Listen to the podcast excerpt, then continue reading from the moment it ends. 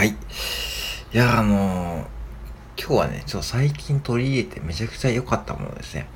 これね、えー、ズバリ言うと、えー、勇気のね、デカフェコーヒーですね。ちょっとやっぱ高いんですよ。アマゾンで、えー、っとね、500、何くれたかなちょっと待ってくださいね。えー、っとね、この間ね、発注したやつで、今飲んでるやつですね。あのね、コーヒーね、僕も好きで飲んでるんだけども、やっぱしね、カフェインが入ると、あの、頭がギンギンになってさ、まあ、その覚醒作用があっていいんだけども、デカフェをコーヒーがね、あの、あんまり売ってないんですけども、まあ、要はね、あの、なんだろうな、えー、飲むとね、あ、これだ。ヒロコーヒーカフェインレスオーガニックブレンドコーヒー 1000ml3 本で、えっ、とね、2592円。だからね、1本まあ800円か1000円、1000円はしないか。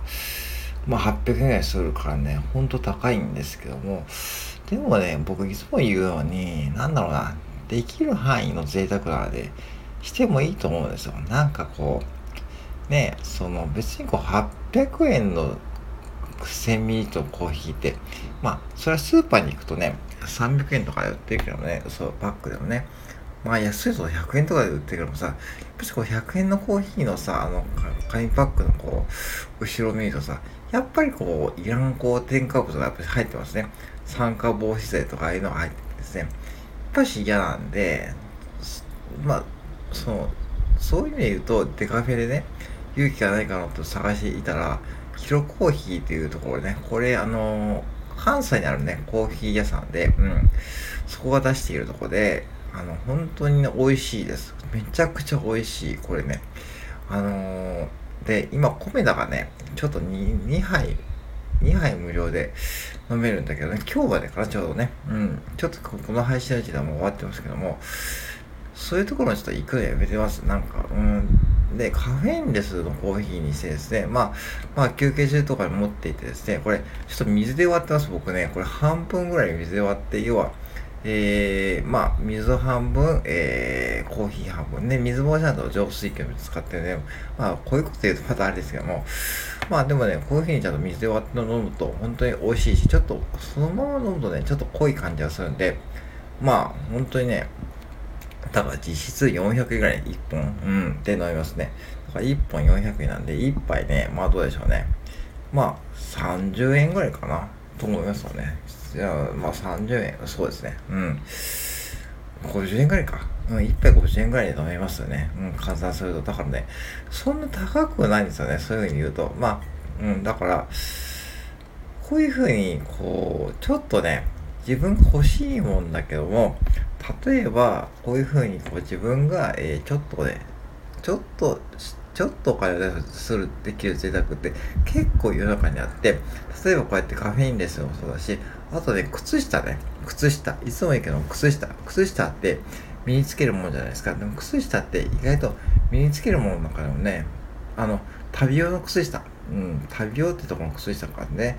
いいんですよ。あれ1本ね、1000円ちょっとするんだけど、前、これもね、別にそんなにこう、なんだろうな。ていうかね、旅の靴下やっぱりね、いいんですよ。うん。肌感がいいんで、結局、ほぼ毎日身につけるもので、1本1000円で、もちろんそれ丈夫です。だから、そのスーパーとか3本、さ、3足で3秒ですね、1000円とかで売ってますけども、あれでもいいんだけどやっぱしね、違うんですよ。履き心地が。だから、っていう意味で言うと、自己満足感も高まるし、その、ちょっといつもよりも贅沢できるものって結構あると思ってます。だから、僕の場合で言うと、今ハマってるものはカフェインレスコーのアイスコーヒー。うん。これね、カフェインレスすると何がいいかというと、だってこれ1週間くらい飲んでますけども、まずね、寝覚めがね、全然違うんですよ。寝覚め、要はね、朝起きた時の感覚が、ね、違うし、やっぱしね、あのー、なんだろうな、寝起きがいいというか、まあ、うん、それ本当感じますね。うん。あともう一つはね、やっぱしね、やっぱし美味しいんですね。うん。まあ、これまあ、もちろんオーガニックなんで、専門のコーヒー屋さんが作ってるんで、まあもちろん美味しいんですけども、やっぱしね、なんかこなんだろうな、カフェインを気にしなくていいんで、コーヒーそのものをね、楽しめるというか、そんな感じがするんで、どうしてもカフェインとか入ってると、ね、やっぱしこう、なんかちょっと気になるじゃないですか。ね。まあなんで、まあそういう意味で言うとね、ほんとカフェインレスのアイスコーヒーおしおすすめですね。うん。です。本当に。うん。そう。だからね、こういうふうにこう自分の、まあ、今使ってるもので、うん、なんかこう、例えばね、えっ、ー、と、うーん、キッチン用品でも、ちょっといいタオル、なんだ、雑巾ね、とか使おうかなと思って、えー、とかね、そういうとこ使うとか、ちょっといい調理道具、ちょっといいお玉を使うとかね、ちょっといい、こう、なんかこう、使うとかって結構ね、探しはあると思うんで、やっぱ100均とかよりもね、100均、うん、で使っていかないぜひね、そういう風に思考に変えてほしいし、別に100均がね、そういう声、なんだろうな、まあいいんだけども、やっぱり安かろう悪かろうなんですね。うん、だから、そういう意味で言うと、どうせ使うならね、その自分の身の回りであるものは、ちょっと贅沢できるもの。贅沢と言ってもね、1000円とか、な、何万円もするもんじゃないですよ。そんなね。うん、そんなもんなんで、まあ、多分ちょっと頑張ればできると思うし、逆にそれが、なんかこう自分の中のこう、モチベーションアップにつながるので、僕は全然ありだと思いますよ。うん、それでこうなんか、結局、最終的にそうやってこう、ね、崩しても丈夫なものを使うんで、まあ、最終的にこう、なんか変にこう、消費をしなくてもするし、